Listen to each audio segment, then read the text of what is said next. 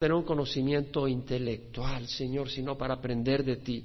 Que sintamos tu presencia, no solo porque sea un sentir físico, pero que realmente percibamos en el corazón, Señor, en nuestro espíritu que nos estás hablando, aún en áreas en que ni yo sé, Señor, pero que tú estés usando para llegar a los corazones de cada uno de nosotros y hablarnos y despertarnos y guiarnos y orientarnos, Señor.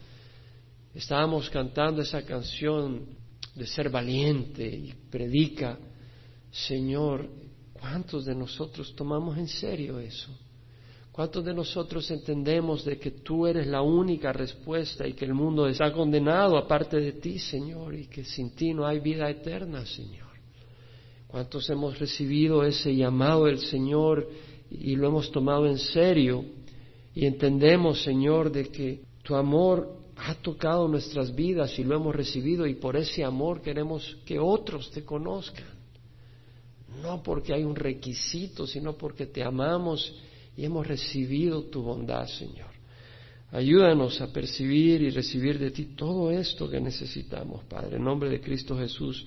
Amén.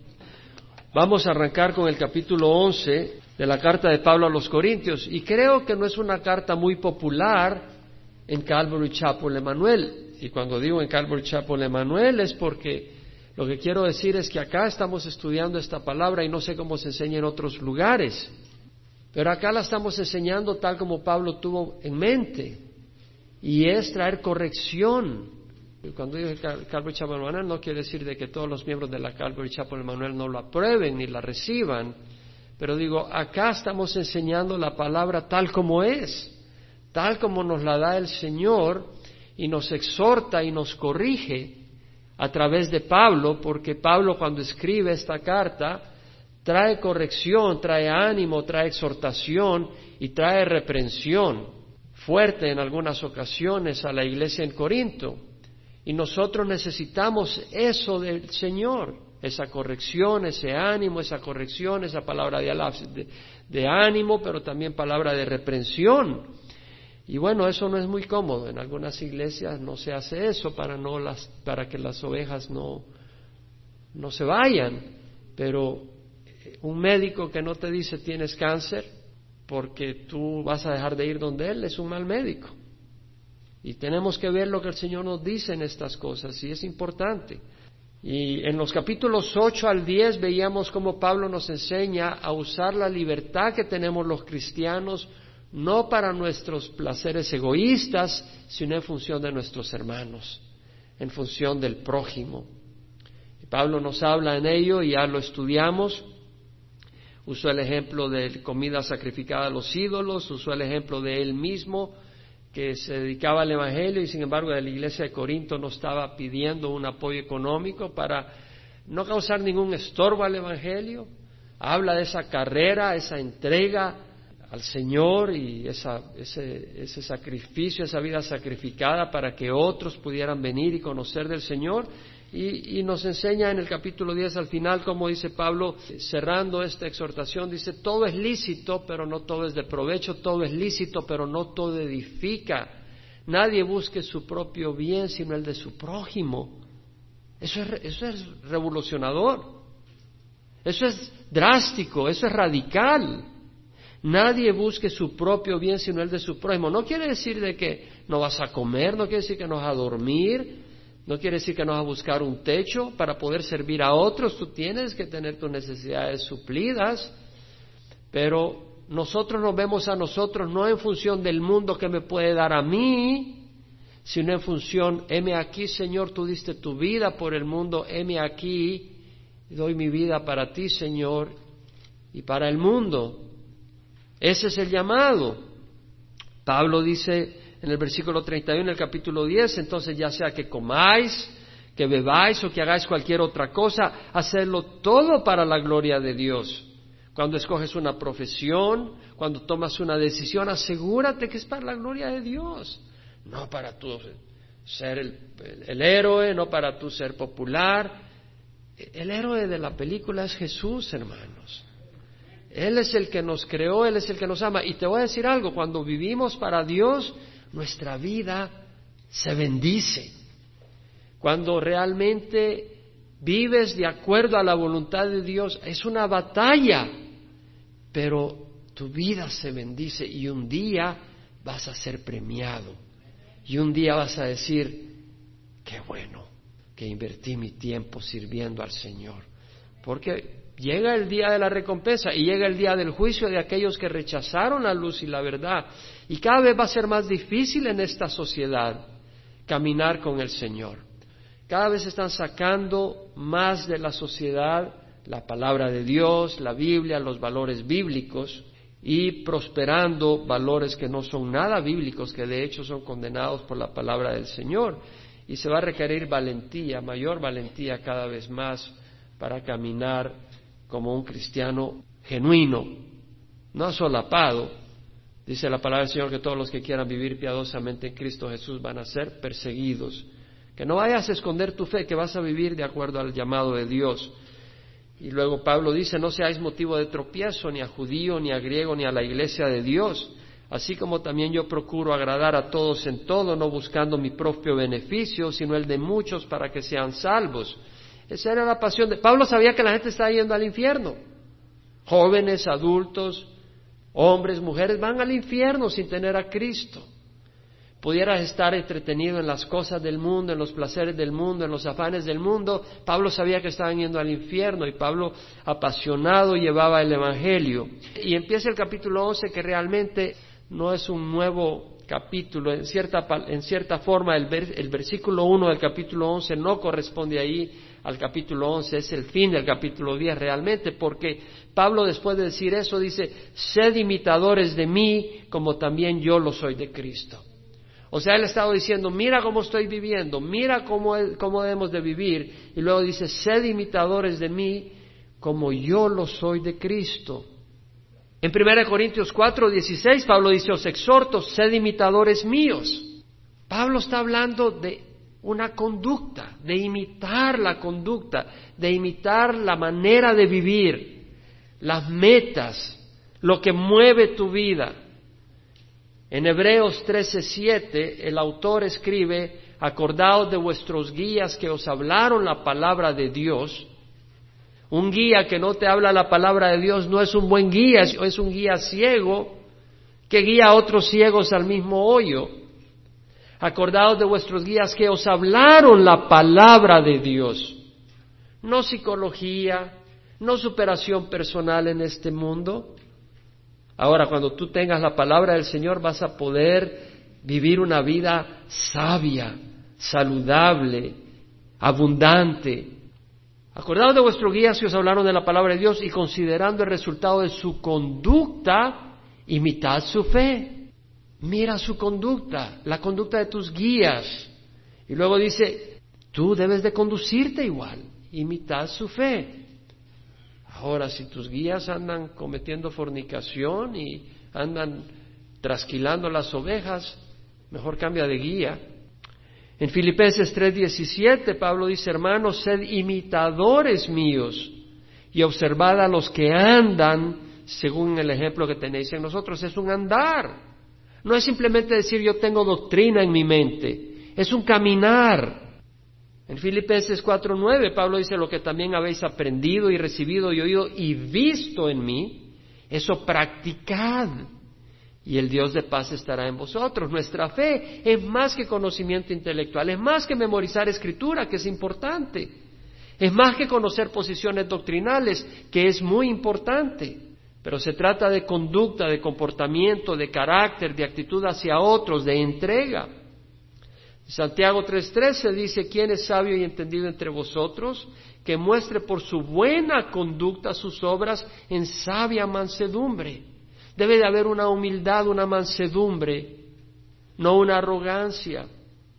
En primera de Pedro 2:12 el apóstol escribe, mantener entre los gentiles una conducta irreprochable, a fin de que aquello que os calumnian como malhechores, ellos por razón de vuestras buenas obras, al considerarlas, glorifiquen a Dios en el día de la visitación.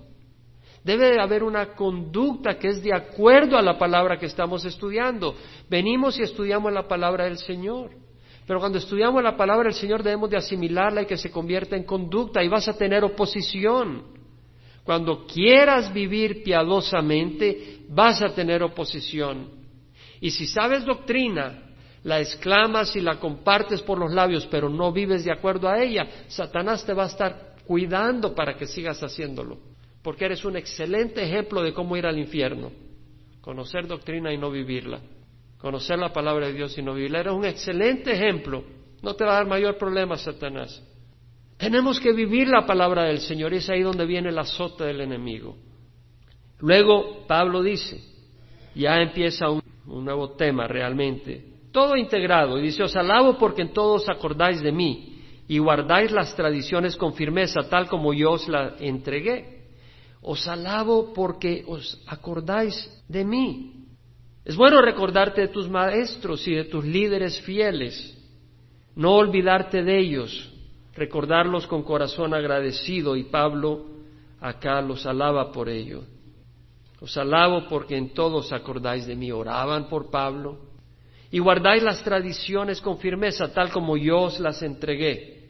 La palabra tradiciones acá, paradosis, quiere decir una entrega, ya sea en palabra hablada o por escrito, una entrega no física, aunque puede ser física si es por escrito, pero tú estás entregando algo verbalmente. ¿Qué es lo que estás entregando? Una enseñanza, una instrucción, una narración, una ordenanza, una tradición puede ser. La palabra la traduce la King James Version ordinances, ordenanzas. La New King James, la New American Standard, la New International Version la traducen traditions, tradiciones. La New Living Translation la traduce teachings, enseñanzas. Y realmente puede ser todo eso, puede ser tradiciones en el sentido, pero vamos a entender a qué, en qué sentido lo está diciendo Pablo acá. Porque acá está hablando tradiciones en el sentido de enseñanza de los apóstoles y esas enseñanzas eran inspiradas por Dios entonces realmente está hablando de doctrinas inspiradas por Dios. Recuerda que las enseñanzas de Pablo se convertían en tradición de la, de la iglesia, pero en el buen sentido. Por ejemplo, la palabra del Señor dice que amemos los, los unos a los otros. Eso se convierte en una tradición, por decir así, de la iglesia, en el buen sentido, una práctica de la iglesia, una tradición que observa la iglesia. En ese sentido está hablando Pablo, que él estaba alabando a la iglesia en Corinto porque guardaban las tradiciones con firmeza. No está hablando de tradiciones de hombres, está hablando de tradiciones inspiradas por el Espíritu Santo, es decir, palabra inspirada por Dios. Ahora, muy distinto que las tradiciones que estaban abrazando los judíos en el tiempo de Jesús. Si te vas al Evangelio de San Mateo, capítulo 15, Ves un encuentro que tiene Jesús contra los, con los fariseos y los escribas de su tiempo que estaban quejándose por, por qué sus apóstoles no se lavaban las manos. Capítulo 15 de San Mateo dice en el versículo 2, ¿por qué tus discípulos quebrantan la tradición de los ancianos, pues no se lavan las manos cuando comen pan? Y respondiendo él les dijo, ¿por qué también vosotros quebrantáis el mandamiento de Dios a causa de vuestra tradición? Ellos estaban preocupados porque estaban quebrando la tradición de los ancianos. El problema es que la tradición de los ancianos no era tradición inspirada por Dios. Porque una tradición que es inspirada por Dios no va a ir en contra de la palabra de Dios.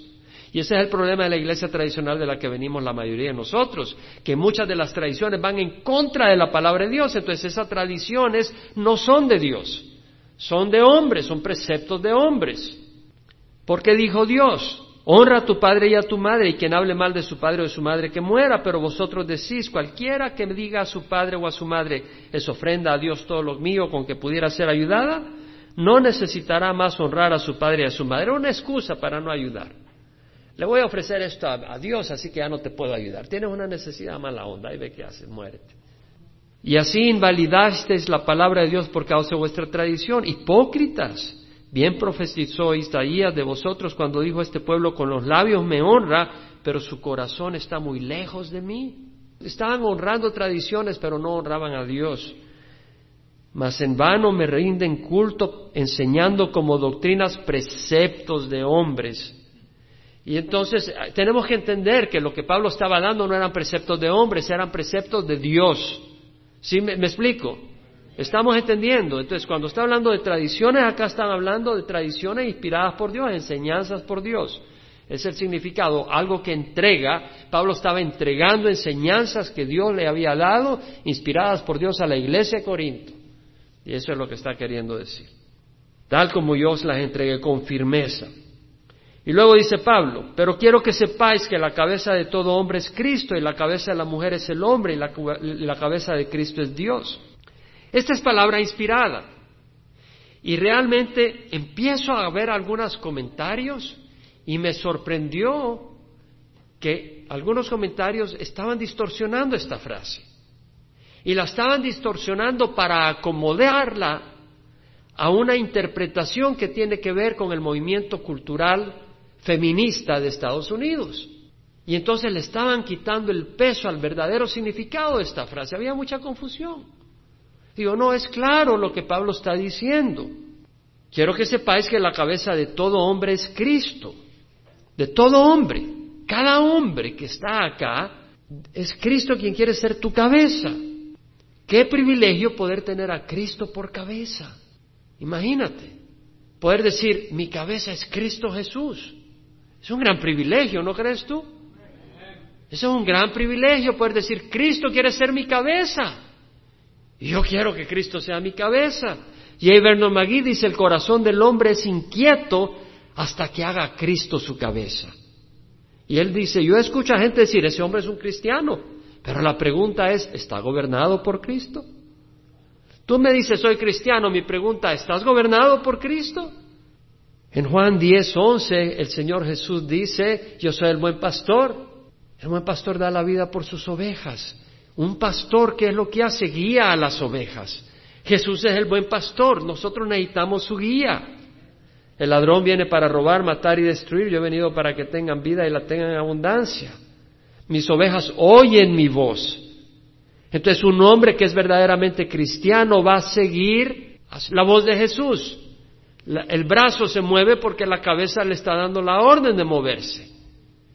Y si Jesús es nuestra cabeza, vamos a seguirle. Entonces vemos acá que Pablo está diciendo, la cabeza de todo hombre es Cristo. Ahora, eso no quiere decir de que, bueno, en el trabajo el jefe te dice, tienes que venir a las ocho. No, hombre, Cristo es la cabeza, yo llego a las ocho y media y bueno, te aguantas. No necesariamente. O vas en el freeway, el, speed limit, 50 millas por hora, 55, y vas a 80. No, Cristo es mi cabeza, tú quién eres, le dices al policía, a la Bartolina, a la cárcel. Romanos 13, 1, 2 dice Pablo, sométase toda persona a las autoridades que gobiernan, porque no hay autoridad sino de Dios, y las que existen por Dios son constituidas. Por consiguiente, el que resiste a la autoridad, a lo ordenado por Dios, se ha opuesto, y los que se han opuesto sobre sí recibirán condenación. Es decir, el someterte a la autoridad es someterte a Cristo porque Cristo te lo está diciendo. ¿Sí me explico? Cuando tú te sometes al gobierno, estás sometiéndote a Cristo porque Cristo te lo está ordenando. Todo hombre debe someterse a sus líderes. Al hacerlo se está sometiendo a Cristo. Ahora bien, si las autoridades te exigen algo que es contra lo que Cristo te está pidiendo, decide a quién le vas a obedecer, vas a obedecer a Cristo. Cuando el Sanedrín, los judíos se pusieron contra los apóstoles porque estaban predicando a Cristo Jesús, después de la resurrección de Jesús, la ascensión al cielo, cuando ya habían recibido el poder del Espíritu Santo, le dijeron, cállense, no pueden hablar en el nombre de Jesús. Ellos estaban diciendo que ellos habían crucificado a Jesús, que los judíos habían crucificado a Jesús, pero que Jesús era el que Dios había escogido y no había salvación en otro excepto en el nombre de Cristo Jesús. Y los agarraron, los metieron presos y después los trajeron ante Sanedrín les dimos órdenes estrictas de no continuar enseñando en ese nombre. Pedro y los apóstoles dijeron, debemos obedecer a Dios antes que a los hombres. Es decir, si en el trabajo te dicen, bueno, mira, este producto solo aguanta 100 libras de presión, pero di que aguanta 150, hombre, para venderlo a mejor precio. De todas maneras, no lo van a usar para 150. Pero si le decimos lo vamos a vender a mejor precio, tú no tienes que mentir. Tú vas a escoger a quién vas a obedecer, a Dios o a los hombres. Si tú sabes que esto no es de oro, de 24 quilates, sino que es de 12 quilates y le han metido no sé qué otras cosas. Tú lo sabes, no lo vendas como que si, aunque tu jefe te dice, di que es oro 24, no, yo sé que no es oro 24 quilates, yo no puedo mentir. No tienes que ser un instrumento de la maldad, tú lo obedeces, ah, pues te vamos a echar, pues que te echen. Tenemos que obedecer a Dios. Si la mujer, si el esposo te dice, no, oye, vamos a ir a, a este bar, nos vamos a echar unos tragos, y tú le dices, yo no voy a irme a emborrachar contigo. Pues tienes que venirte y no vete de la casa. Ni modo, pero no voy a hacer lo que Dios me dice que no haga. Eso no quiere decir que porque el esposo te pida algo, vas a decir que no. Si no haces lo que quieres, vas a mandar al esposo a bailar, al infierno, no al bar, sino al infierno. Decir, no. Pero si lo que tu esposo te pide realmente va contra lo que Dios te está poniendo en el corazón, no tienes que seguirlo. Ahora, si tu esposo es guiado por el Señor, dice, mira, nos tenemos que ir a tal lugar, pues tienes que seguirlo. No, pues yo quiero irme a Hawái, yo no quiero ir a tal lugar. O yo me quiero ir a Newport Beach, ahí cómprame una casa. No que en Riverside, no, en Newport Beach la quiero, en Corona del Mar. No necesariamente, es decir, tienes que seguir a tu esposo. La cabeza de todo hombre es Cristo. Ahora, óyeme, ¿Qué pasa cuando le cortas la cabeza a alguien? Pues ya no le puedes decir al brazo, muévete. Hermano, si, tu cabeza es Cristo, ten comunión con Cristo. No el domingo, no más media hora, una hora. Ten una comunión continua. Imagínate que por media hora la cabeza la quites del cuerpo. ¿Te mueres? No, no, no esperes media hora, too late. Con un poquito que quites la cabeza del cuerpo, se muere el cuerpo. ¿Y tú quieres vivir sin Cristo? No, solo media hora voy a estar sin Cristo. Esta media hora se la doy a Satanás. Uh, dedícate a la oración, al estudio, medita en la palabra de Dios. Y la cabeza de la, de la mujer es el hombre. Como dicen algunas mujeres, sí, la cabeza de la mujer es el hombre, pero yo soy el cuello que lo mueve. No es en ese sentido que dice la palabra del Señor. La cabeza de la mujer es el hombre Dios ha establecido un orden en el hogar, una cabeza que lo guíe. Qué bueno, ¿verdad? Qué bueno que haya guía. ¿Sabes lo que es un hogar sin guía? Va a la derriba. Y por eso muchos hogares van a la derriba porque sus hombres están descabezados, hermanos. Sí, ¿verdad? En el buen sentido. Totalmente descabezados. No tienen, no tienen un sentido en la mente. Tienen la cabeza vacía. Hay hombres que no proveen guía ni dirección al hogar, ellos mismos están sin dirección, sin la dirección de Cristo, desorientados y confundidos, no tienen una meta para su hogar, no tienen un plan, una preocupación, un cuido por la mujer e hijos. A la esposa la ven como una esclava. A ver, lústrame los zapatos. Quiero los huevos a las seis de la mañana y me los traes a la cama. ¿Creen que es una esclava? El Señor no dijo que le iba a dar una una carpeta para que se parara sobre ella, le dijo que le iba a dar una ayuda idónea. Y ven a los hijos como una carga. Esta es una boca más que alimentar, en vez de verlo como un tesoro, un regalo de Dios. La guía del hombre debe ser ejercida con amor, hermanos. Ah, yo soy macho. Los machos van a ir al infierno. Muchos machos van a ir al infierno. Los quebrantados de corazón son los que vamos a ir al cielo. La guía debe ser ejercida con amor, motivada por amor, no por egoísmo. El trato debe ser respetuoso y amoroso, no maltrato e ingratitud. Por otro lado, la mujer que no se sujeta, ni apoya, ni respalda a su marido, se está haciendo daño a sí misma y a su hogar. ¿Cuánta mujer destruye sus hogares por no querer sujetarse a sus maridos? Cuando sus maridos van en el camino de Dios. Pero ellas quieren mandar. Como aquel dice, con dinero, sin dinero hago siempre lo que quiero, pues ella es la reina, con dinero, sin dinero, sin este chavo hago lo que quiero. No es así la cosa. La pareja se vuelve un monstruo de dos cabezas y los que sufren son los hijos lastimados y confundidos. El hombre y la mujer son distintos roles, pero ambos de igual valor. Y el hombre necesita el apoyo de la mujer y la mujer necesita el apoyo del hombre. Y la cabeza de Cristo es Dios, aún en la deidad Dios hay un orden, hay una cabeza que es el Padre. Y luego dice, todo hombre que cubre su cabeza mientras ora o profetiza deshonra su cabeza. Vamos a leer del 4 al 16. Pero toda mujer que tiene la cabeza descubierta mientras ora o profetiza deshonra su cabeza porque se hace una con la que está rapada. Porque si la mujer no se cubre la cabeza, que también se corte el cabello, pero si es deshonroso para la mujer cortarse el cabello o taparse, Traparse, que se cubra. Pues el hombre no debe cubrirse la cabeza, ya que él es la imagen y gloria de Dios, pero la mujer es la gloria del hombre. Porque el hombre no procede de la mujer, sino la mujer del hombre. Pues en verdad el hombre no fue creado a causa de la mujer, sino la mujer a causa del hombre. Por tanto, la mujer debe tener un símbolo de autoridad sobre la cabeza por causa de los ángeles. Sin embargo, en el Señor ni la mujer es independiente del hombre, ni el hombre independiente de la mujer. Porque así como la mujer procede del hombre, también el hombre nace de la mujer y todas las cosas proceden de Dios. Juzgad vosotros mismos, es propio que la mujer ore a Dios con la cabeza descubierta. ¿No os enseña la misma naturaleza que si el hombre tiene el cabello largo le es deshonra? Pero que si la mujer tiene el cabello largo le es una gloria, pues a ella el cabello le es dado por velo. Pero si alguno parece ser contencioso, nosotros no tenemos tal costumbre ni la tienen las iglesias de Dios. La pregunta es, ¿debemos de llevar velo cuando venimos a la iglesia? Bueno, vamos a preguntar qué dice la palabra del Señor. Si tiene velo, no se lo quite. Y si no lo tienen, vamos a ver si se lo tiene que poner o no. ¿Quiere saber lo que nos enseñaron o quiere saber lo que dice la palabra de Dios?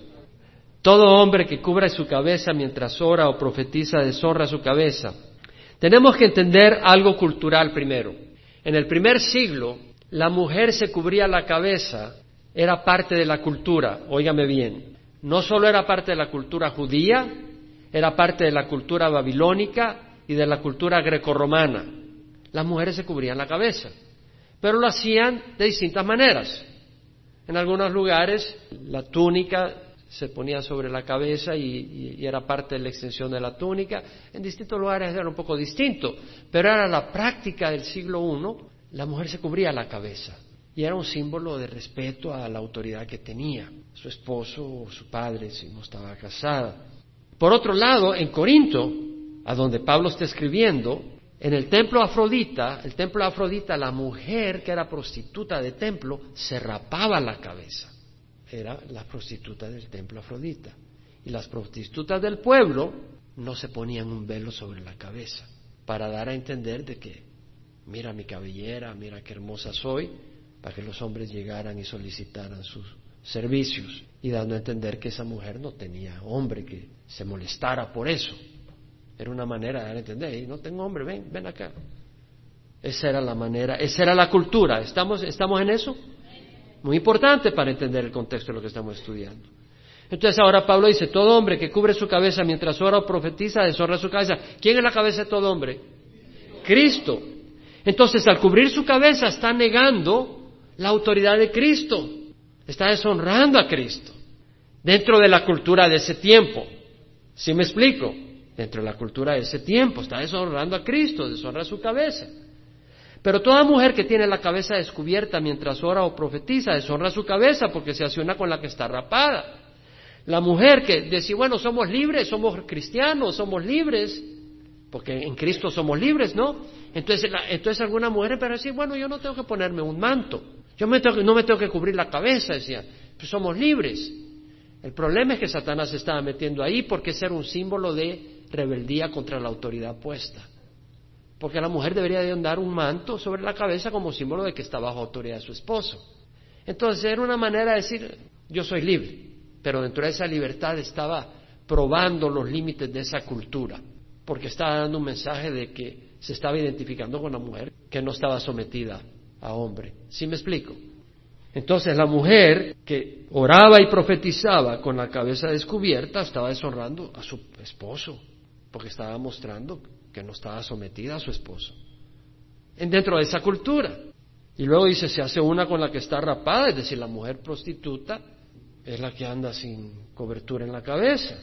Porque si la mujer no se cubre la cabeza, que también se corte el cabello. Y si no se va a cubrir la cabeza, que se corte el cabello. Es decir, si va a mostrar rebeldía, que vaya al extremo y que se muestre como la, como la prostituta. Está diciendo Pablo en forma despertar a las mujeres que estaban siguiendo ese comportamiento. Pero si es deshonroso para la mujer cortarse el cabello, porque se está identificando con las prostitutas, o raparse, que se cubra, dice. Es decir, vemos la sensibilidad a la cultura del día. Pablo dice, mira, aquí en nuestra cultura el, el, cubrirse la cabeza es un símbolo que está bajo una autoridad.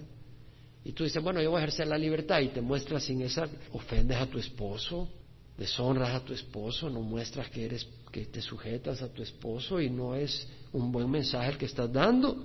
Y Pablo les reprende. ¿Se da cuenta con qué fuerza reprende Pablo? Está reprendiendo con fuerza.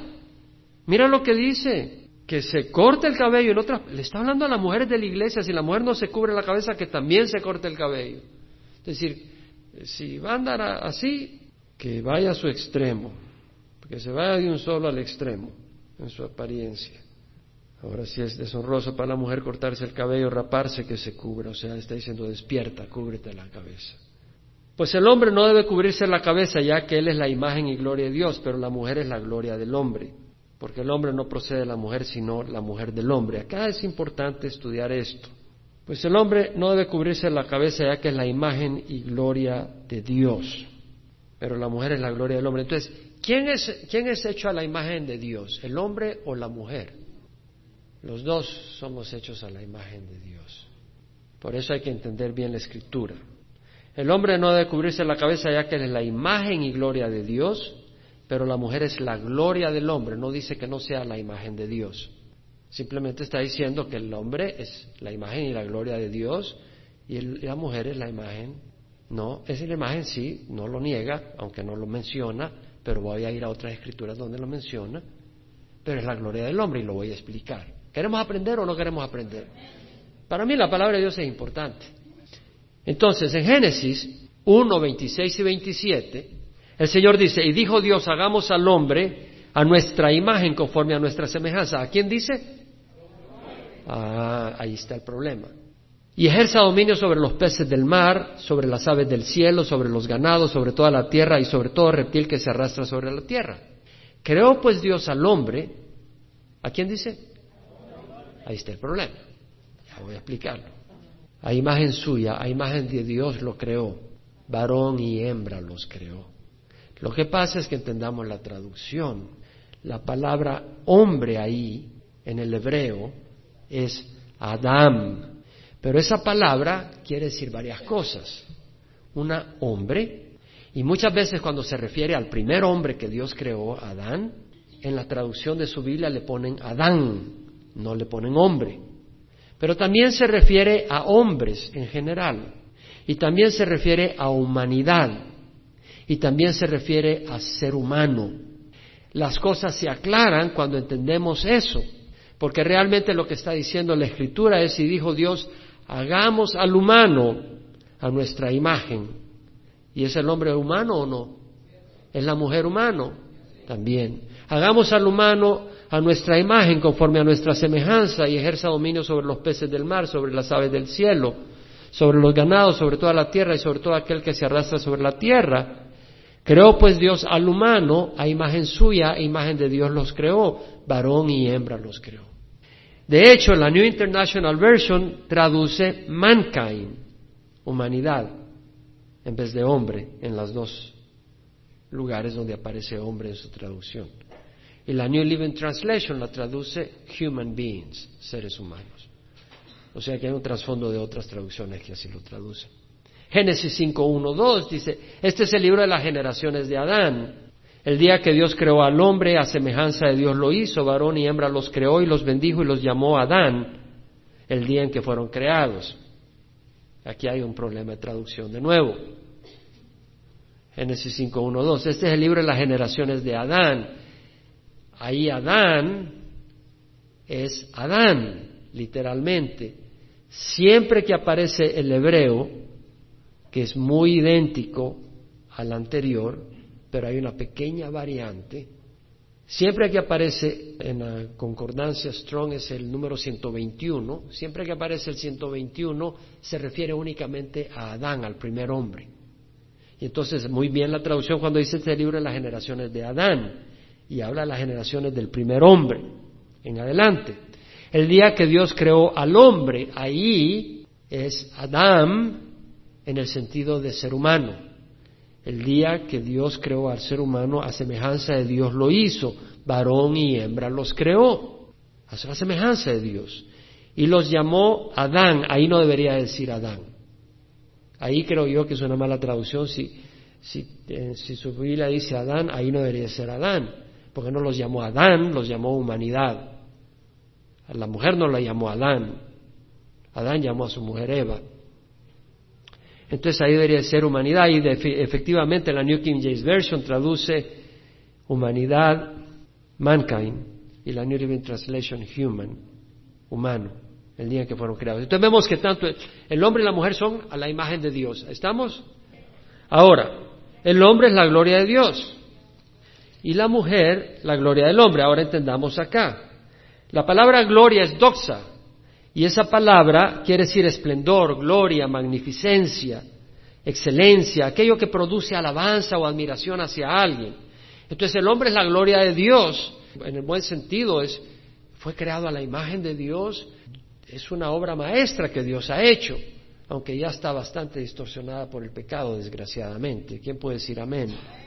Pero realmente es una obra, el que digan de que el hombre es resultado de productos accidentales es una ofensa y un insulto a Dios, mis hermanos. ¿Quién puede decir amén a eso? Es constante reproche y negación de Dios. No el hombre es la gloria de Dios, es una obra majestuosa que Dios ha hecho. Y también la mujer, Dios hizo a la mujer. Pero cuando dice la mujer es la gloria del hombre es porque Dios hizo al hombre, a la mujer del hombre. Él sacó una costilla del hombre de su lado y hizo a la mujer. ¿Sí me explico? En otras palabras, Dios sacó a la mujer del hombre. En ese sentido es la gloria del hombre. Y es lo que está queriendo decir. Pero realmente quien creó a ambos es Dios. Y eso es lo que dirá Pablo posteriormente. Ahora, versículo 8 dice, y, el entendimiento de por qué la mujer es la gloria del hombre, lo dice el versículo 8, porque el hombre no produce de la mujer, sino, el hombre no procede de la mujer, sino la mujer del hombre. Si me explico, en ese sentido es la mujer la gloria del hombre, pues Dios la sacó del hombre.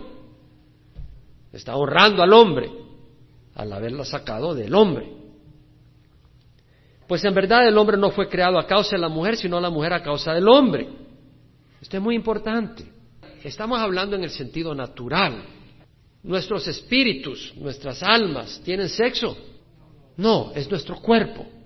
Entonces, entendamos de que en el sentido natural hay un orden, donde Dios crea al hombre y lo crea incompleto. ¿Verdad? Entonces dice, bueno, no es bueno que el hombre esté solo, le, haré una ayuda idónea le trae una mujer. ¡Wow! Dice Adán ahí. Estaba emocionado cuando vio a su esposa. ¿Por qué? Se sintió completo. Era, le puso nombre a los animales y veía al, al, jirafa hombre, al jirafa macho y a la jirafa hembra. Y decía, bueno, ¿y a mí qué me pasa? Yo estoy solito. Y a Dios le creó a Eva. Entonces el complemento. Dios creó a la mujer para venir a la par del hombre y ayudarle y ser ese complemento. Ahora entendamos que eso no quiere decir de que sea de menor valor. Gálatas 3, versículo 26. Pues todos sois hijos de Dios mediante la fe en Cristo Jesús. Está hablando a los cristianos. Porque todos los que fuiste bautizados en Cristo, de Cristo os habéis revestidos, no hay judío ni griego. Decir, una vez vienes a ser de Cristo, ya sea judío o griego, es lo mismo. Tú eres de Cristo. No hay esclavo ni libre. Si eres esclavo físicamente, eh, que, está bajo un capataz, eres libre en Cristo. Y vale lo mismo que si no eres esclavo. No hay hombre ni mujer, no quiere decir que murieron los hombres y las mujeres. Lo que está queriendo decir es, para el Señor, hombre o mujer, vale lo mismo. No vale menos la mujer. Es decir, si eres, estás en Cristo, eres uno en Cristo Jesús. Y si soy de Cristo, entonces soy descendencia de Abraham, heredero según la promesa. Entonces, en el orden natural, Dios hizo al varón con ciertas características, fisiología, complexión, constitución distinta a la de las mujeres. Dios al hacer al hombre no lo hizo autosuficiente. E hizo a la mujer como ayuda idónea que necesita el hombre. El hombre necesita esa ayuda y la mujer fue creada y diseñada para hacer esa ayuda y debe de cumplir su función. No de competir con el hombre, sino de ser ayuda para el hombre. Y el hombre debe cumplir su función de guiar amorosamente, pero guiar a su esposa.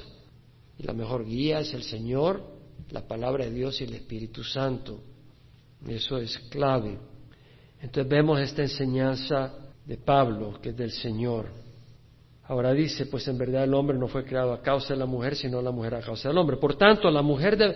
Ahora, los que dicen, bueno, pastor, yo estoy solo, soltero, abandonado, lo que sea, ¿Cómo le hago? Bueno, Dios suple y Él es poderoso. Mientras no te tenga una ayuda, Él es tu ayuda. Pero no vayas a buscar una ayuda fuera de la mano de Dios que vas a meter las manos en el fuego y te vas a arrepentir hasta que ni te acuerdes. Por tanto, dice, la mujer debe tener un símbolo de autoridad sobre la cabeza por causa de los ángeles.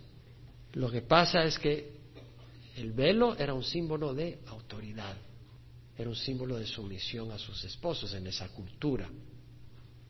Ahora le aseguro que muchas mujeres podían llevar el velo, pero no sujetarse a sus esposos. Y aquí puedes tú traer el velo y ser muy rebelde con tu esposo. Y puedes no traer velo y ser sumisiva a tu esposo. ¿Entendemos? Pero en la cultura de ese día el velo era un símbolo de autoridad.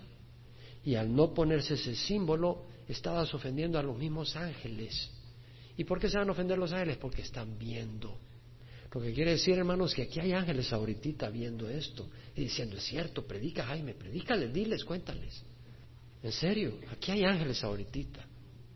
Pero más que ángeles está el Espíritu de Dios y está el Señor paseándose en medio de sus creyentes. Cierto, pero hay ángeles, hermanos.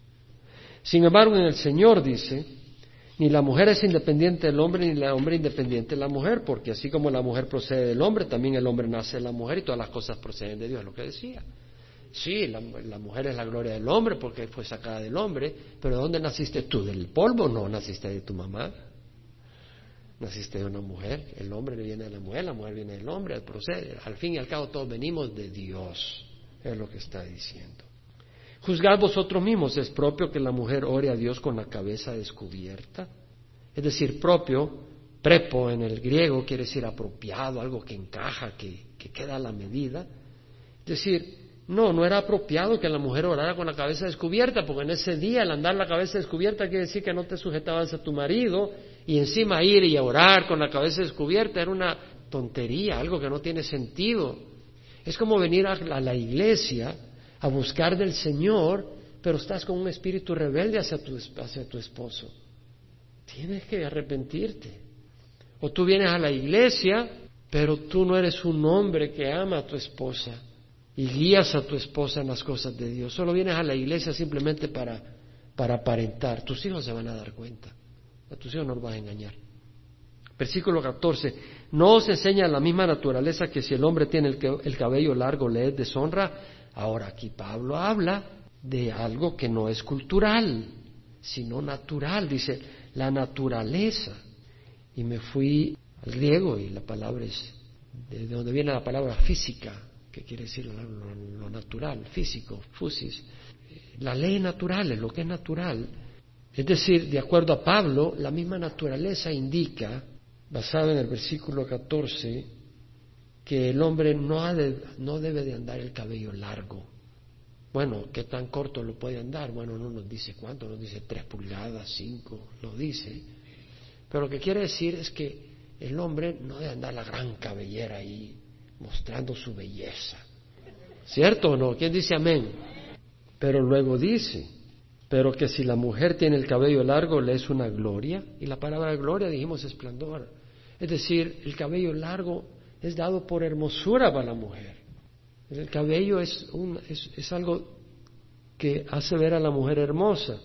Y luego dice, pues a ella el cabello le es dado por velo. Ahí yo creo que la traducción no es la mejor, honestamente, porque la palabra ahí, velo, en el griego se usa, la que está usada ahí es peribolayon, peribolayon, que quiere decir velo, manto, como vestido solo aparece dos veces en el Nuevo Testamento. Una es acá, que la Biblia de las Américas la traduce velo, eh, la King James la traduce covering, y otra en Hebreos que es traducida vesture, vestimenta.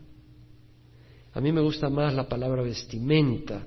De hecho, la reina Valero en Hebreos 1.12, que es donde aparece el segundo lugar, la traduce ahí vestido. Yo creo que así como las flores del campo se visten mejor que Salomón, como el Señor habló que ni Salomón se pudo vestir con la hermosura que las flores del campo, los lirios del campo, yo creo que el cabello largo es una hermosura que reviste de hermosura a la mujer. Y por eso está relacionado con gloria de la mujer. Pero si la mujer tiene el cabello largo de su gloria, pues a ella el cabello le es dado por vestimenta, es decir, por hermosura. Pero si alguno parece ser contencioso, nosotros no tenemos tal costumbre ni las iglesias de Dios. Es decir, si alguno dice, no, no, no, la mujer puede andar, eh, se puede descubrir la cabeza. Dice, no, no tenemos, esa, no tenemos otra costumbre. Está hablando de costumbre cultural. ¿Me explico? Entonces, ¿qué piensan? ¿Es obligatorio en nuestra cultura que la mujer use velo para estar en el servicio? Veo que aprendieron, no es obligatorio. Ahora, ¿es pecado ponerse velo? No, si alguien quiere ponerse velo, póngase velo. Y yo en ocasiones cuando vamos a las montañas, que está bien frío a veces, yo me pongo la gorrita y no me enfermo. Pero en mi corazón yo sé que Cristo es mi cabeza y ustedes lo saben también. La pregunta es, ¿Cristo tu cabeza? Vamos a pararnos. ¿Aprendimos algo? Le damos las gracias a Dios entonces, porque Él es el que nos enseña. Dice la palabra que el Espíritu nos guiará a toda verdad.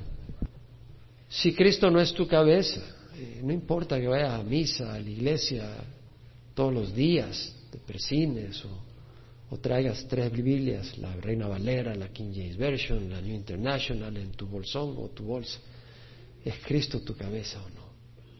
Bueno, si es Cristo nuestra cabeza, le vamos a obedecer, porque nosotros lo podemos decir de los labios para afuera.